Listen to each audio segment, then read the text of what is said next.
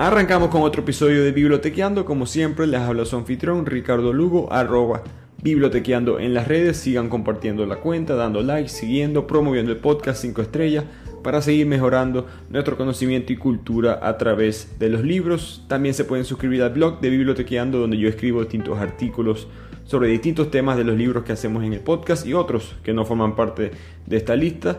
El link lo encuentran en la descripción de este podcast o en el link de las cuentas de las redes sociales. A mí me gustó muchísimo este libro porque no es un libro, la filosofía no es un tema fácil de, entender. Y siempre para aprender algo nuevo eh, ayuda a estar familiarizado con algo, explicar, hacer metáforas comparado con algo que tú ya entiendes muy bien. Y Los Simpsons es una serie que yo vi mucho en mi infancia. Te ayuda bastante el analizar a Los Simpsons, la dinámica de ellos de una manera filosófica, te ayuda bastante a entender este diferente tipo de temas. También lo que me pareció curioso es que cada capítulo en el libro es escrito por un filósofo diferente. No, el, libro no es un solo autor o autora, son varios. Eh, de hecho, fueron 20 filósofos diferentes que lo escribieron y 3 diferentes que lo editaron. Entonces, es un libro bastante bien analizado, bastante bien respetado dentro de la comunidad filosófica.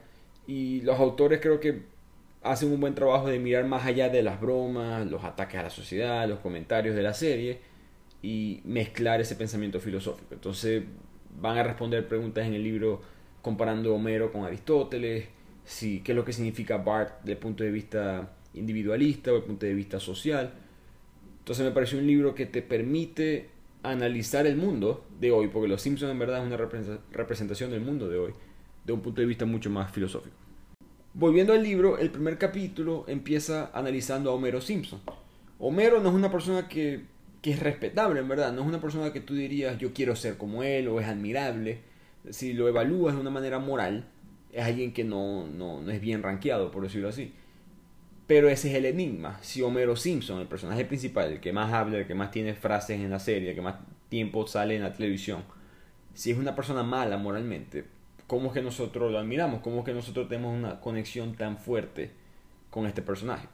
Y aquí es cuando el libro trae, analiza, mejor dicho, a Homero desde el punto de vista de Aristóteles. Aristóteles tenía una teoría que decía que habían cuatro tipos de personalidades. El virtuoso, el continente, el incontinente y el vicioso. Entonces, para entender cada una de estas personalidades, por ejemplo, miremos la situación en la cual tú y yo, o cualquier persona, se encuentra una cartera, una billetera con dinero en la calle de un extraño. Cada una de estas personalidades va a actuar diferente en esa situación. El virtuoso no solamente va a devolver la cartera, sino que también lo va a hacer felizmente y orgullosamente. Esa persona sabe que está haciendo lo correcto y que lo correcto se debe hacer y se va a sentir feliz de haber hecho lo correcto. Ese es el virtuoso. El continente devuelve la cartera, pero sabe que está yendo en contra de sus impulsos de quedarse con el dinero. Entonces este tipo de personas suelen hacer muchas veces lo correcto, pero a veces más por presión social o quizás por cómo fueron criados, etc. Saben que hay algo correcto que deben hacer pero no se sienten necesariamente feliz de estar haciendo lo correcto. Si pudieran vivir en otro mundo donde solamente cumplen sus impulsos, lo hicieran. Entonces ese es el continente. El incontinente se queda con la cartera. Una persona que sabe que está mal, puede, puede ver, entiende que hay un, hay un valor, hay una moral que te dice que deberías devolver la cartera, ese dinero no es tuyo, pero te la quedas de todas maneras. Y el vicioso se queda con la cartera y simplemente lo hace y no le ve nada de malo. Él simplemente, él o ella simplemente piensan, esta cartera me la encontré yo, esto es mío. Y no le ven ningún tipo de otro ángulo. Y el problema con esta teoría, o digamos, una cualidad de esta teoría, es que Aristóteles sabe que tú puedes ser virtuoso en una cosa, pero un vicioso en otra. Y aquí es la, digamos, la complejidad de Homero. Homero es tanto tiempo, lo vemos en televisión, hay tantos capítulos de Los Simpsons también, que, digamos, vemos toda su personalidad. Entonces, sí, si lo miramos a él objetivamente, él se ve mal, porque es, particularmente cierto con respecto al consumo de alimentos, bebida, su falta de actividad sexual con su esposa, es bastante mentiroso, no es sensible a las necesidades de las demás personas. Hay un capítulo, hay ejemplos de varios capítulos, ¿no? hay un capítulo que le obliga a su vecino Flanders a venderle muebles súper baratos, a pesar de que él sabe que Flanders está quebrado, está en una situación difícil económicamente, eso es algo obviamente malo él una vez se comió 64 pedazos de quesos en la noche, que era la comida de la familia, sin siquiera despertarse, simplemente eh, comiendo todo lo que podía. le mintió a su esposa sobre si se había graduado de bachillerato, le mentía a su familia de ir al trabajo si iba a la taberna de Moe. Muchas veces ni siquiera se acuerda que Maggie existe, así que no es el mejor padre del mundo. No fue buen esposo. Tiene muchos panas, por decirlo así. Tiene muchas personas con las que bebe y comparte. Pero en verdad no tiene amigos. ¿no? Él no tiene ni un solo buen amigo. Él, él bebe con Barney, con Lenny, con Carl. Pero a ninguno de ellos les expresa sus metas, sus objetivos, sus ideas de la vida, nada por el estilo. Entonces Homero, cuando vemos todas esas cosas, es malo. Pero también es bueno en otras cosas por ejemplo, sí, no, se le olvida a Maggie de que existe de vez en cuando, pero cuando vas a su oficina en la planta nuclear, él tiene puras fotos de ella por todos lados. Él nunca les infiel a March, a su esposa. De hecho, se divorció de ella en un capítulo para poder casarse con ella otra vez, porque March nunca pudo tener esa boda bonita que, ellos, que ella quería tener porque no tenían dinero. Ahora que Homero tenía dinero, él se casa con ella otra vez para poder regalarle eso. Es un momento bonito. Él hasta sabiduría religiosa, teológica muestra, cuando deja de ir a la iglesia y dice Dios está en todos lados, eh, ese tipo de pensamiento que hasta lo hace ver hasta inteligente cuando quiere serlo y uno se conecta con eso, ¿no? Entonces no es, no es un vicioso, sino que da lástima. Y la razón por la cual él da lástima, y Aristóteles dice que cuando las personas dan lástima se crea una conexión. Y en el caso de Homero esto pasa por dos razones. Uno, la educación de él deja mucho que desear. Uno, uno sabe que él no es una persona muy inteligente, muy sensible hacia las necesidades de otras personas, pero él creció en Springfield, un pueblo que, por lo que nos muestra la serie, los habitantes tienen bastantes defectos de carácter serio, severo, son desde el rango del o muy estúpidos o muy maliciosos, ¿no? Parecieran todos incompetentes, despistados, y es ahí donde él se crió sin mucho dinero. Y Aristóteles decía que para tener un buen carácter ético tienes que generar un ambiente o comunidad capaz de crear ese carácter. Entonces, si tú no creces en un lugar así, no vas a poder tener esa ética buena, es muy difícil. Por lo tanto, Homero pasa esa prueba. Sí, él es una quizás mala persona en muchas situaciones, pero ese es el mundo en el cual él, él se desenvuelve. Eh, al mismo tiempo, su padre nunca lo apoyó, su mamá lo abandonó cuando él era muy joven. Entonces, generalmente él no es, él no es vicioso. Es egoísta, es muy estúpido a veces, por supuesto da risa, pero él no le desea en verdad mal a las demás personas. Él, nada lo hace por maldad, todo lo hace por ignorancia. Entonces eso es algo que Aristóteles mencionaba, crea una cualidad, una conexión entre las personas. Entonces ese es Homero Simpson y de aquí el libro pasa a analizar a Lisa. Y este capítulo me pareció muy interesante porque Lisa no sale mucho, o sea, sí sale bastante en la serie, por supuesto, pero se pasa mucho más tiempo en la serie con Homero, este, hasta el mismo Bart, que con Lisa. Y Lisa nunca lo había pensado así, pero el libro explica que ella es, ella es una representación muy fuerte de la cultura estadounidense. La serie, por supuesto, Los Simpsons es creada en Estados Unidos. Y Estados Unidos tiene una relación muy de amor y odio con los intelectuales. Esto no es único de Estados Unidos, otros países también lo tienen, pero Estados Unidos es bastante identificado con ese amor a los intelectuales que progresan a la sociedad con nuevas tecnologías, nuevas, eh, nuevas curas enfermedades, etcétera y también un odio a esos intelectuales que le creen decir a la gente cómo vivir, cómo pensar. Una cultura, eh, la cultura por supuesto de Estados Unidos muy individual en ese aspecto, cada quien decide por sí mismo lo que significa la felicidad y no les gusta que otra gente le diga qué es lo que. Y Lisa representa esto en la serie. En varios momentos en la serie Lisa dice algo, digamos, inteligente o expresa su opinión y la gente está de acuerdo con ella, la felicita, que inteligente es, etcétera, etcétera. En otro momento ella también dice su opinión, pero la gente le responde como que, ¿qué sabes tú? Eh, que sabe ella, yo tengo derecho a mi opinión también. Y eso es muy real en el mundo. Eh, vale recordar que la gente en verdad entiende, creo que intuitivamente todos entendemos que hay gente que sabe más que uno. El problema es la autoridad. Y ese, y ese es lo que Lisa representa. Por ejemplo, un historiador, si yo quiero saber qué fue lo, cuál fue la primera batalla de la edad medieval en Europa, yo voy a confiar más en la opinión de un historiador que en la opinión mía.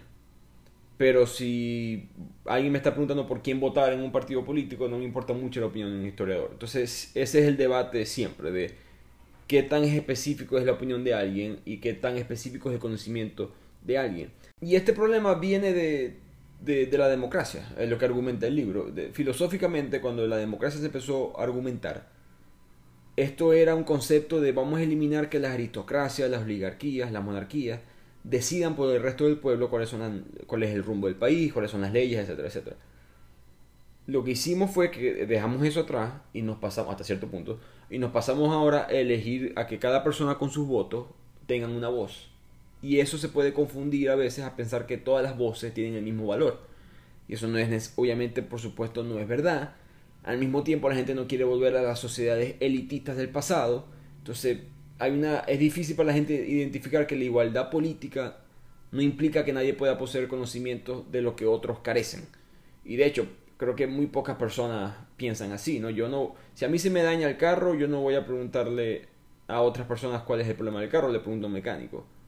Y si esto no fuera algo intuitivo que todo el mundo entiende, entonces ¿para qué leer libros? ¿Para qué escucharme a mí en este momento? ¿Para qué ir a la escuela? Claramente todos tenemos un valor en la noción del conocimiento y todos entendemos que hay alguien que quizás sabe más que yo y voy a, entender esa opinión. Y eso es lo que la Lisa representa y el problema es, no digamos el problema, lo, curioso es que Lisa no es una interpretación de alguien intelectual halagadora. Ella no es alguien que es respetada por el resto del pueblo por ser inteligente. De hecho, su intelectualismo es utilizado como broma en el show. Siempre es ella como que quizás demasiado inteligente, o muy predicadora, muy diciéndole a los demás cómo vivir. Y ejemplos de esto es como su, ella es vegetariana y ella es muy como dogmática con esto, muy inconsistente a veces. A veces utiliza a Bart para hacer experimentos científicos sin su conocimiento, esto no es ético, pero como ella piensa que está logrando hacer algo importante para la ciencia, lo hace de todas maneras. Este, ella se, se, agita mucho políticamente para formar parte del equipo de fútbol como mujer. Ella decía por qué las mujeres no pueden jugar fútbol. Y cuando empieza el juego de fútbol resulta que ella lo que quería era protestar y ya, no, no, no, le, no le, importa mucho jugar el deporte. Entonces eh, la pintan de esa manera. Eh, su, sabiduría por supuesto es valiosa. Es una persona muy inteligente, respetada en la serie, pienso yo. Pero es una persona condescendiente con los demás. Y aquí es cuando los escritores de Los Simpsons son bastante de respetar, son unos bárbaros en su trabajo. Ellos resuelven este conflicto, por decirlo así, quizás te dan una respuesta al mismo, en un solo capítulo, que se llama Lisa la Vegetariana en este capítulo ella empieza a pensar lo que no lo dicen explícitamente en el capítulo, pero son es la teoría moral de Emmanuel Kant, que habla de que tenemos que examinarnos cuidadosamente a nosotros, entender cuáles son nuestros principios y eliminar todo tipo de contradicción entre los principios y las acciones. En otras palabras, no actúes en contra de tus principios. Pero para entender eso hay que pensar mucho sobre tu, tu, propia persona. Y Lisa hace eso, ella empieza a analizar de que un animal indefenso en un zoológico está mal. Está, mal hacerle daño a esos animales, está mal meterlos presos, está mal cazarlos. Y de repente ya está en una parrilla, un asado en el patio de su casa, con Homero, su, el resto de su familia, y se da cuenta que ella está comiendo un animal indefenso. Y se convierte en vegetariana, pero no solamente se convierte en vegetariana, sino que le da un ataque de pánico. Eh, básicamente agarra todos los platos, tumba la parrilla, eh, prohíbe a todo el mundo de que coma la carne ese día y Homero se, por supuesto se enoja con ella, con ella, la regaña y ella se escapa más o menos, se, se, va a una comunidad vegetariana en la azotea de Apu, el hindú que es vegetariano por supuesto, que tenía la tienda eh, en Los Simpsons. Cuando está en esta nueva comunidad de vegetarianos está también Paul McCartney, el de los Beatles, su esposa Linda, otra gente famosa que también es vegetariana. Y ella se siente ahora respetada, se siente con gente más inteligente. Y ella le pregunta porque ¿cuándo será que estos estúpidos aprendan que es perfectamente sano comer con vegetales, frutas, granos y queso? Y Apu le dice, queso. Y ese momento en la serie, ahí Lisa reconoce que ella estaba siendo muy arrogante. Que su, su, ella puede pensar que tiene razón y capaz la tiene. Pero su superioridad moral no es correcta. Porque ella puede tener estándares altos, pero hay, siempre hay gente que va a tener estándares más altos que tú.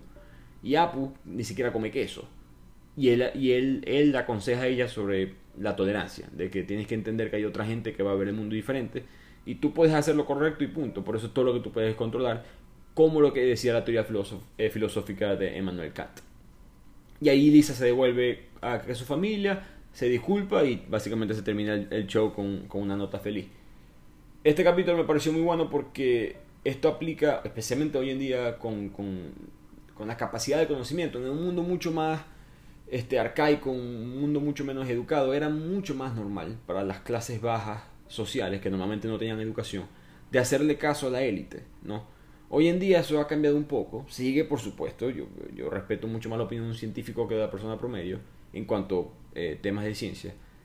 Pero poco a poco lo vemos con los doctores, están teniendo que lidiar con pacientes más educados sobre sus enfermedades, lo vemos con, mecánicos, con gente que el mecánico te dice esto cuesta tanto, ahora tú puedes googlear rapidito cuánto cuesta. Eh, eh, ahora hay un, hay un nuevo balance en la sociedad que creo que este capítulo de Los Simpsons analiza muy bien eh, sus dificultades y sus beneficios. Y de aquí el libro pasa a analizar a March. March, la esposa de Homero, por supuesto, ella es como que una persona estable, ¿no? A través de toda la serie.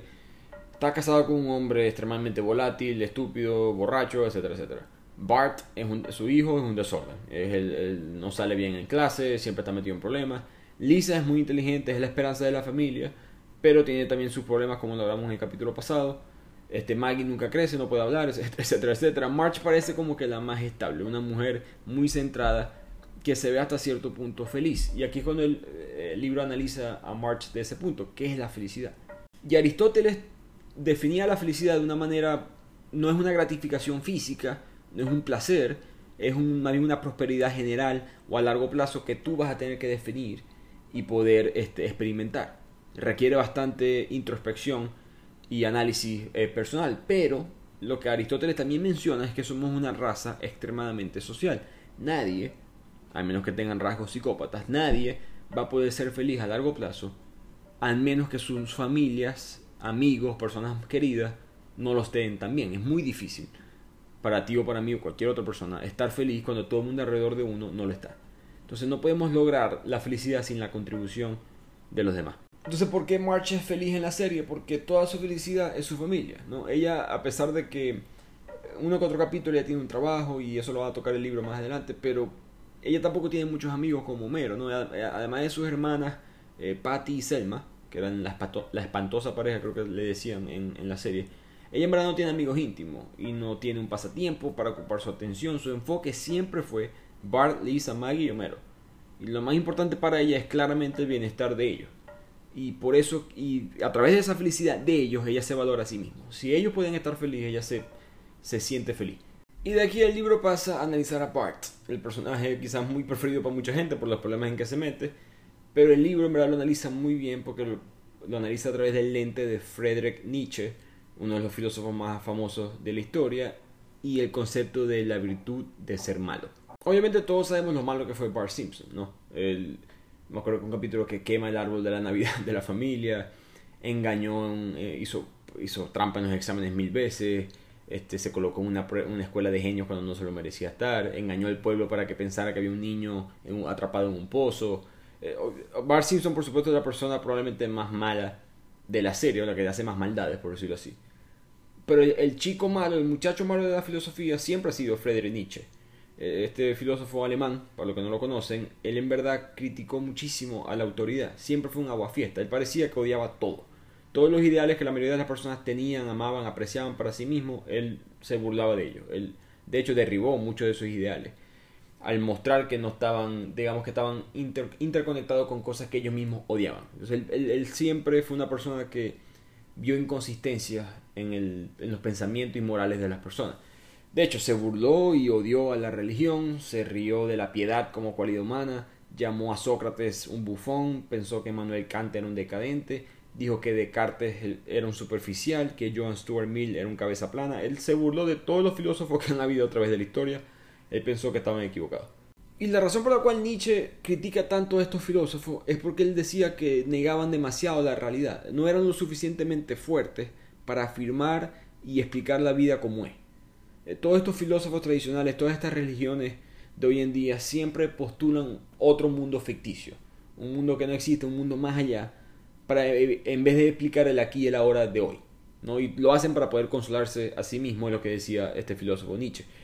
Entonces, él, por ejemplo, Platón, él creía en un mundo, en un reino de formas eternas, inmutables, y de ahí nosotros entendíamos el mundo acá, que por ejemplo nosotros cuando estábamos, antes de llegar a la Tierra, a este mundo, vivíamos en un mundo donde todos los conceptos ambiguos como la maldad, la bondad, la caridad, la honestidad, etcétera, eran representados físicamente, eran representados visualmente, tú podías entenderlo. Y cuando llegamos a la Tierra, nos trajimos esos conceptos para acá. Y, y es una explicación transitoria, inestable. Eh, también critica a los cristianos que postulan el, entendimiento de este mundo basado en el mundo de Dios, el mundo de los cielos, que no es conectado a este. Entonces él siempre pensaba que el mundo en verdad es caótico, que no tiene mucho sentido, que por lo tanto, como el ser humano siempre le busca sentido a las cosas, el mundo se convierte un poco insoportable. Entonces para hacerme sentir mejor y sentir que hay un orden en el mundo, que no es la verdad, voy a buscar entonces el, significado a este mundo con otro mundo que voy a crear. Y él decía que eso, era una, eso no tiene sentido, no puedes explicar algo inventándote otro algo. Y eso es lo que él veía, o mejor dicho, lo que el libro analiza que ve en Bart. Bart es el espíritu que Nietzsche, Nietzsche disculpen, eh, digamos hasta cierto punto respetaba, el espíritu libre. No, no todas las maldades que hace Bart. Eh, Friedrich Nietzsche sí entendía la moral y, tiene sus buenos ensayos sobre eso. Pero Bart rechazaba la moral tradicional ¿no? de, de la sociedad de los Simpsons. Él no le paraba mucha atención a las virtudes tradicionales. Él simplemente abrazaba el caos del mundo y él se iba con, se iba con el flow, por decirlo así. Él, lo que pasara en el mundo, él lo, se iba adaptando a eso. Pero él no buscaba entender el mundo de una manera racional. Él simplemente buscaba entenderlo a su manera, que es lo que Friedrich Nietzsche decía que había que hacer. De hecho, el libro argumenta que Lisa es como un Sócrates, ¿no? Ella siempre ve el, ella ve el mundo, ve el caos, ve lo absurdo del mundo que la rodea y ella persiste en creer que la razón no solamente puede ayudarla a entender el mundo, sino que va a poder ayudarla a arreglar el mundo. Entonces ella trata de defender los derechos de los animales, eh, trata de curar al señor Burns de su codicia, a Homero, a su papá de su ignorancia, trata de arreglar o moldear, digamos, la personalidad de Bart para que sea una mejor persona, eh, trata de enseñarle a Maggie, a su hermana menor, palabras, cómo hablar, etc. Pero nunca nada funciona.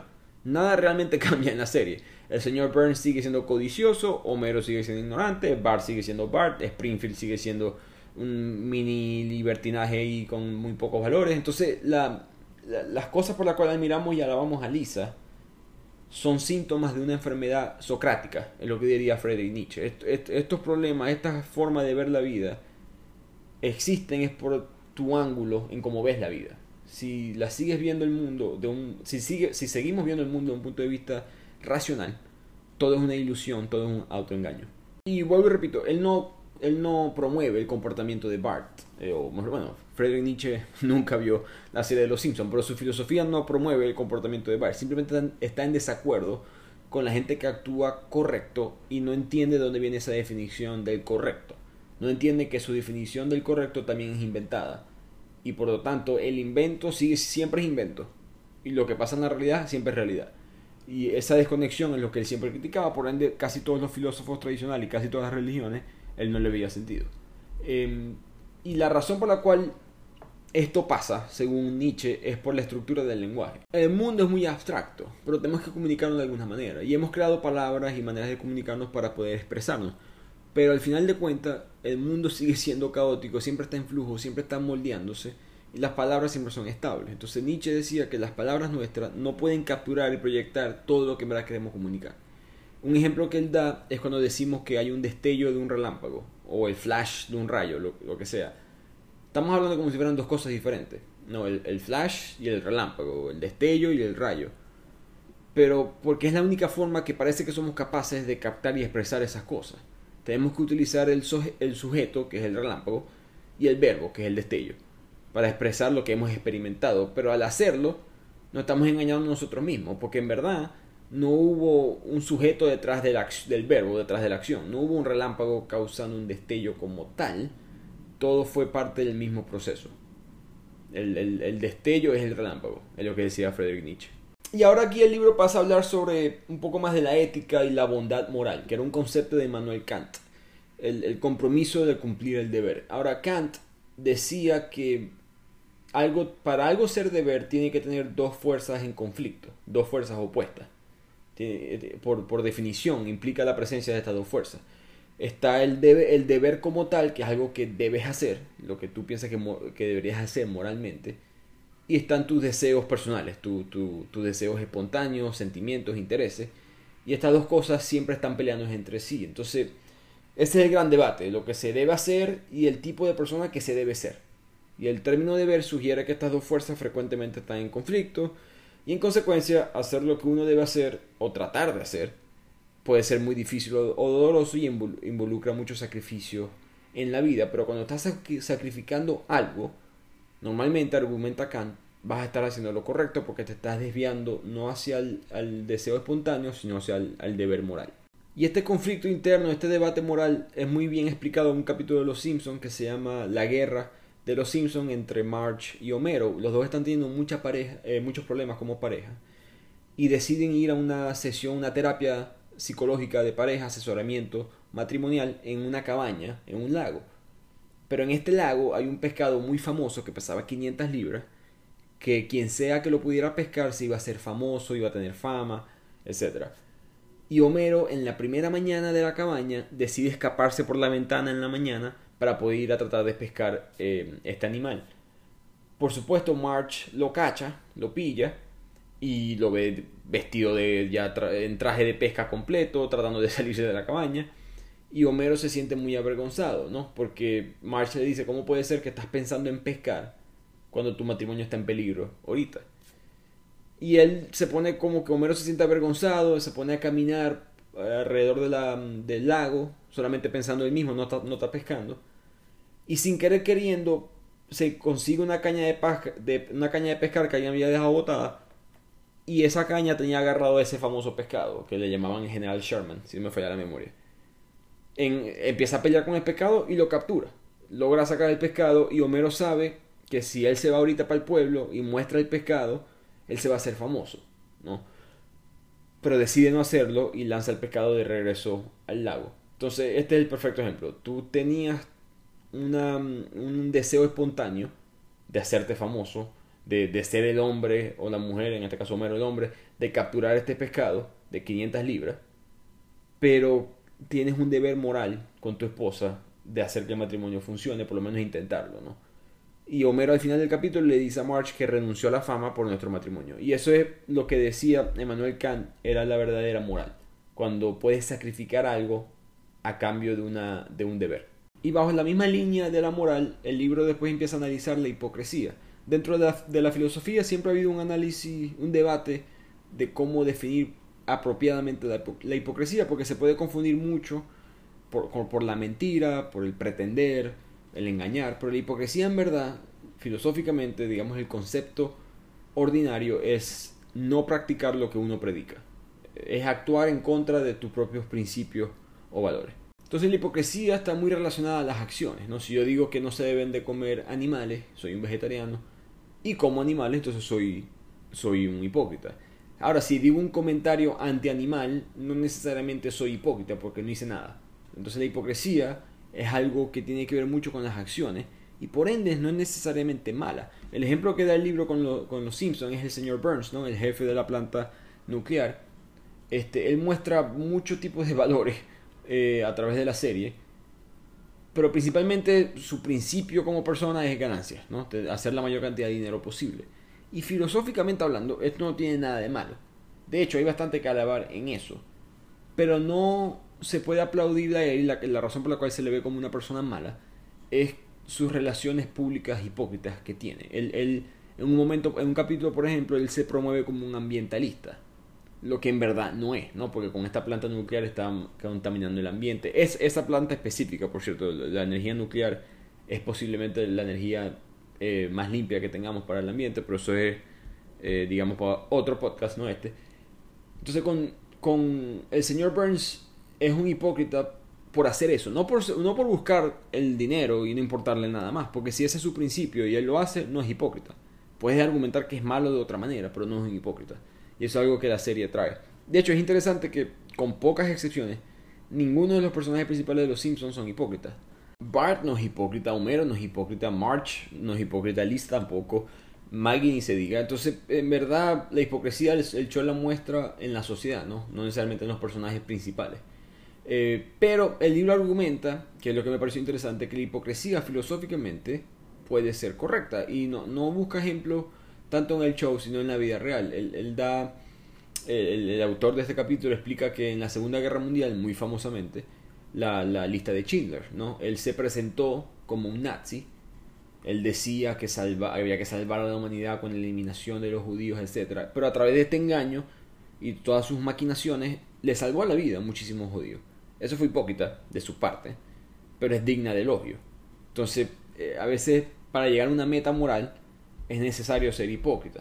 Por lo tanto, para juzgar la hipocresía hay que saber las razones detrás de la misma hipocresía. Creo que este, este es uno de los temas por los cuales a la gente no le gusta mucho a veces la filosofía, porque se enreda entre ella misma en, en, conceptos y pareciera que llegar a una moral, a una definición, pero entonces esto sí, pero esto no, pero esto no, pero esto sí, y pareciera que nunca hubiese una verdad absoluta. Pero ese es uno de los argumentos que hay eh, en este libro. Y de aquí pasamos al último capítulo que habla sobre la religión, que me pareció la parte más interesante porque uno de los personajes más famosos de la serie es Ned Flanders, un hombre extremadamente religioso. De hecho, es tan religioso que en un capítulo él está cuidando a Bart, Lisa y Maggie. Homero y March están haciendo unas diligencias, están de viaje, algo así, y se lo dejan a los Flanders para que los cuiden. Y Ned, Flanders se entera de que ellos no están bautizados, que los niños no están bautizados.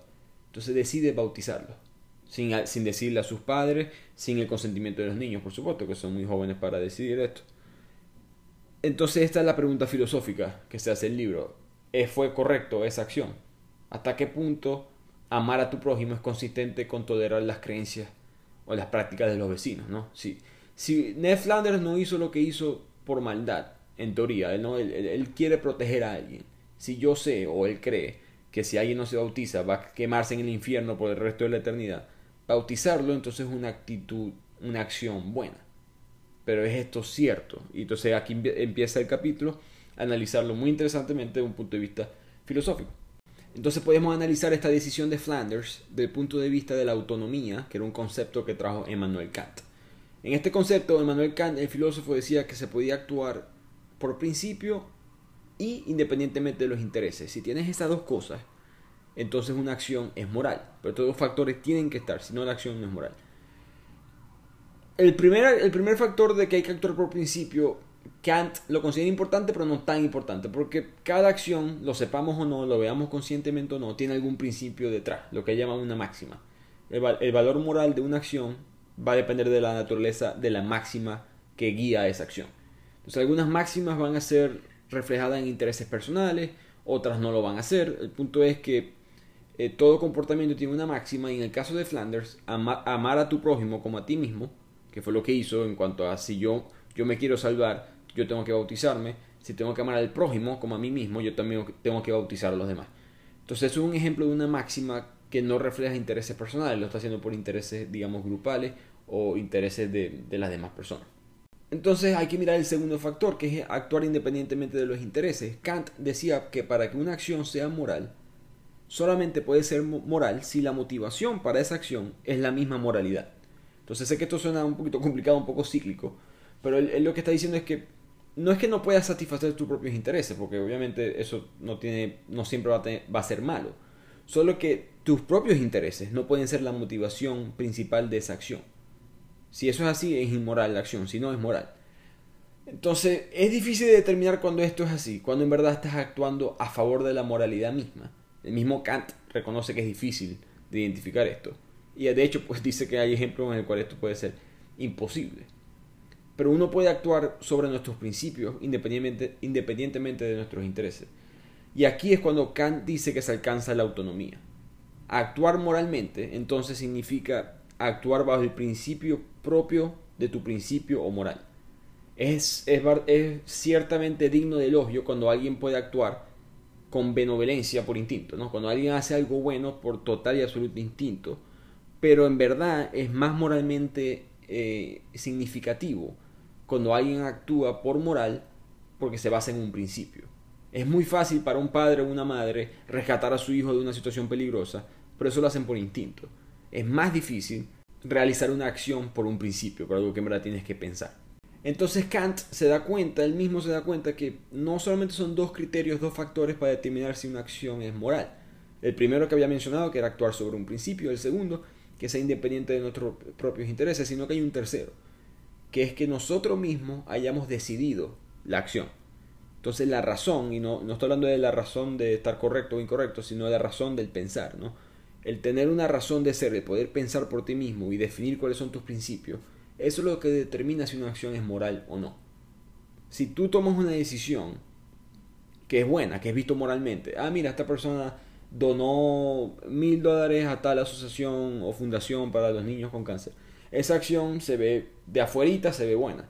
Pero si alguien le puso una pistola en la cabeza a esa persona para que donara esa plata, esa acción entonces ahora no es buena, no es moralmente correcta, porque lo hizo por estar esclavizado. Y eso es lo que menciona Emmanuel Kant. Él llega a la conclusión que una acción solamente es moral si hay autonomía completa. Si el principio que tú decidiste lo decidiste tú, si es independiente de tus propios intereses y tú sabes cuáles son esos intereses, y si tú, y tú mismo definiste eh, no solamente el principio, sino la acción, tú decidiste hacer esa acción. Si no tienes esas tres cosas, la acción no es moral. Por lo tanto, el Ned Flanders haber bautizado a Lisa es incorrecto, porque Lisa no decidió esto. Tú puedes verlo como correcto que las personas estén bautizadas, pero si las personas no quieren estar bautizadas y no decidieron ser bautizadas, tu actitud, tu acción es inmoral. Y esa es la conclusión a la cual llega este capítulo bajo el análisis de la autonomía de Manuel Kant.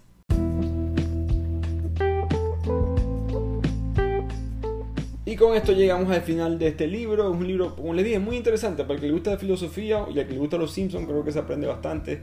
Em, este libro, estos autores empezaron escribiendo el primer libro. Es una serie de varias series de televisión. Básicamente son varios libros que analizan diferentes obras de arte, diferentes series de televisión, de un punto de vista filosófico, psicológico, sociológico. Y el primero fue Seinfeld, la popular serie de los 90 en Estados Unidos. Eh, yo les pregunté a ustedes en Instagram, como siempre nos pueden seguir en arroba bibliotequeando, cuál, libro querían ver, el de Los Simpsons o el de Seinfeld.